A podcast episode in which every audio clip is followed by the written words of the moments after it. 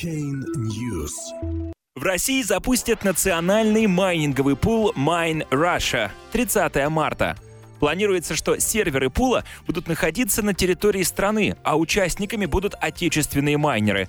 Развитием проекта займется совладелец мессенджера Dialog при поддержке РАКИБ.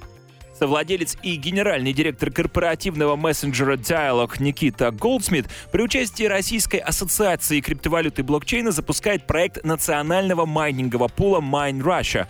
Предполагается, что проект объединит отечественных майнеров и будет конкурировать с крупнейшими зарубежными пулами. Об этом сообщает коммерсант со ссылкой на представителей проекта Иракип.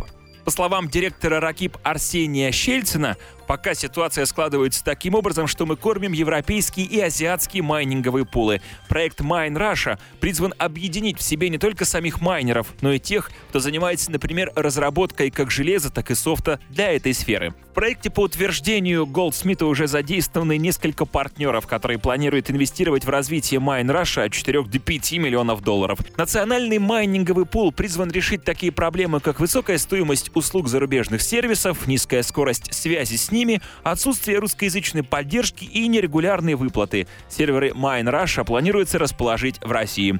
В то же время, по мнению сооснователя консалтинговой компании Modern Token Александра Гаркуши, идея создания майнинговой государственной монополии сомнительна. Разумнее было бы легализовать майнинг в России и позволить пулам конкурировать между собой.